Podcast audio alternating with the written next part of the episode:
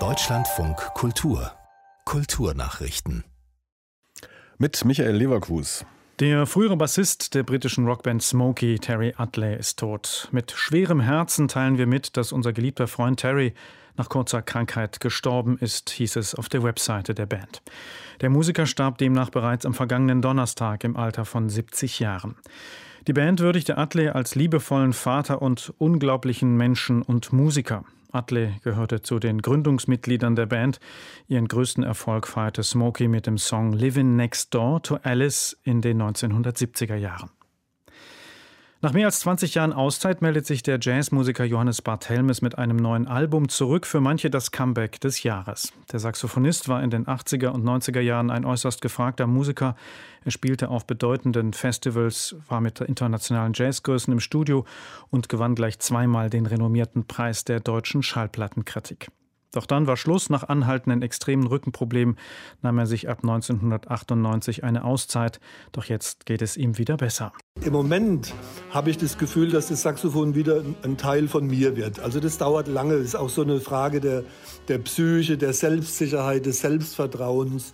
Im Moment mache ich so, habe ich so einen Prozess, wo du mich den ganzen Tag strahlen siehst, weil das Saxophon wieder ein Teil von mir geworden ist. Ne, also jetzt bin ich wieder da, wo ich ganz früher war, nämlich dass ich, wenn du mich gefragt hättest als Endzwanziger nach meinem Studium in Graz, habe ich immer gesagt, ich werde eines Tages auf der Bühne sterben. Also ich will sicher nie leben, ohne was zu machen und das muss Musik sein.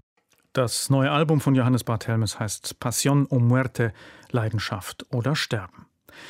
Ein Musical über das Leben von Prinzessin Diana am New Yorker Broadway ist nach nicht einmal fünf Wochen wieder eingestellt worden. Seit der Premiere Mitte November wurde das Stück gestern zum 33. und letzten Mal aufgeführt. Es erzählt aus mehreren Jahrzehnten von Dianas Leben, vom Kennenlernen des britischen Thronfolgers Prinz Charles Ende der 70er Jahre bis hin zu ihrem Tod 1997 in Paris. Diana war zunächst im Frühjahr 2019 in San Diego uraufgeführt und dann überarbeitet worden. Am Broadway sollte es eigentlich schon im März 2020 Premiere feiern. Wegen der Corona-Pandemie wurde dieser Termin verschoben. Nach der Erstaufführung bekam das Musical vernichtende Kritiken. Auch eine Aufzeichnung der Show beim Streaming-Anbieter Netflix wurde heftig kritisiert. Die deutsche Musikindustrie bleibt trotz Corona-Krise auf Wachstumskurs. Vor allem die Erfolge im Streaming-Sektor haben die Branche bisher gut durch die Pandemie gebracht. Für dieses Jahr wird ein zweistelliges Umsatzplus erwartet.